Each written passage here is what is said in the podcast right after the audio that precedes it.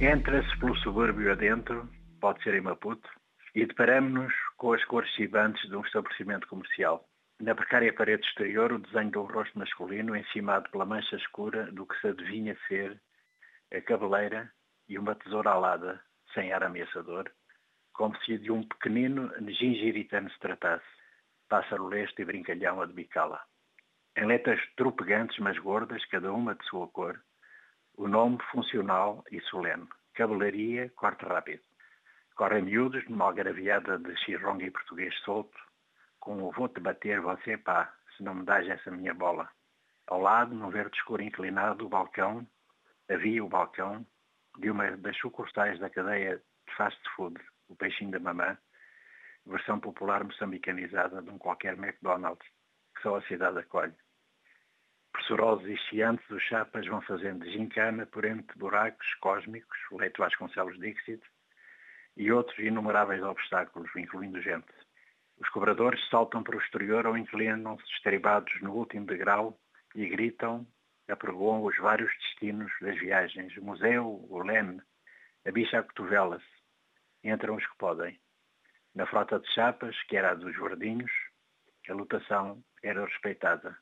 Mamanas e operários que regressavam a casa, que regressam, que vêm. Depois havia os My Love. Mas agora anda tudo muito confinado na medida do possível.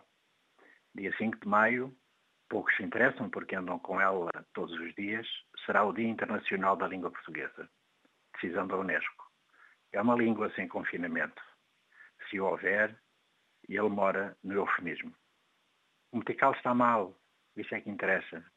Metical, nome da moeda que entrou em circulação a 16 de junho de 1980.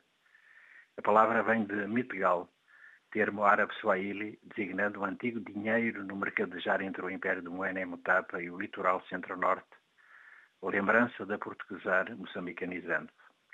Nunca esquinada em preguiças tropicais, antes em alvoroço de apropriações e retraduções a partir das várias línguas de que o país é farto, a língua portuguesa ginastica-se em singularidades lexicais e sintáticas de que a fala comum é pródiga. Por vezes roçando incongruências ou erros, entre aspas, Ayla que se libertou da canga colonial do estigma rássico e do terrível português, trocadilho aglutinando parolice e arrogância imperiais, racismo também, para se marrabentar solta e ágil em sotaques vários, consoante as regiões e os grupos linguísticos, da grande árvore banta de onde os seus falantes se alcandoram para a aventura de Calibá. Este português é de todos porque é nosso e vem swingando na brinqueação neologística desde Rui Nogar à Ciência de Freitas ou de Craveirinha à Minha Coto. Mas não se extasia nisso. Ousa porque é servido pela douta ignorância das falagens do povo ou pela combinatória mais erudita das experimentações literárias. Ao alarmismo da ameaça do inglês, a rua responde sem precisar de saber do soneto de Olavo Bilac e da sua louvação à última flor do Lácio. A rua desconsegue esse mapeamento referencial. Usa a língua com o mesmo descomplexo e a mesma necessidade com que vai ao bazar comprar camarão seco. E já sabe que ao copinho pedido a vendedeira acrescenta a bacela da praxe. Mais do que só fator de unidade nacional, como reiterava o jargão político-partidário, esta língua vem-se expandindo. Há quem a tenha já por língua materna, o que sendo fenómeno derivado da grande movimentação das populações em direção aos núcleos urbanos para fugir da guerra, não deve ser só por si motivo de uma espécie de satisfação lusofonista especial. Alargá-la ainda mais vai de par com o reforço das línguas nacionais. Todos aceitam estas evidências, mas pouco se faz. Mais do que desconseguirem, as elites, passo o galicismo, preferem embranhar-se na teia difusa dos seus negócios e interesses próprios. Mas o povo derrasca-se sempre. Só falta mais troca na universidade, na literatura, no teatro, na música e na verdade. Tudo porque o povo fala sempre a partir do lugar onde e não das suas derivações. O lugar onde se corta o cabelo só pode ser a cabeleireira. Cabeleireiro é o oficial desse ofício, como antes se dizia barbearia.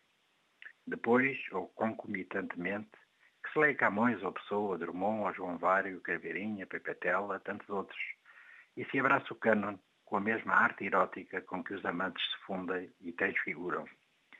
O resto foram as malhas que o Império teceu. Rasguemo-las de vez, em ritmos de samba e semba, com chigubo e fado, e o que mais apetecer, tudo a marinar em morna de sonhar na madrugada que desponta, há de despontar. Eish.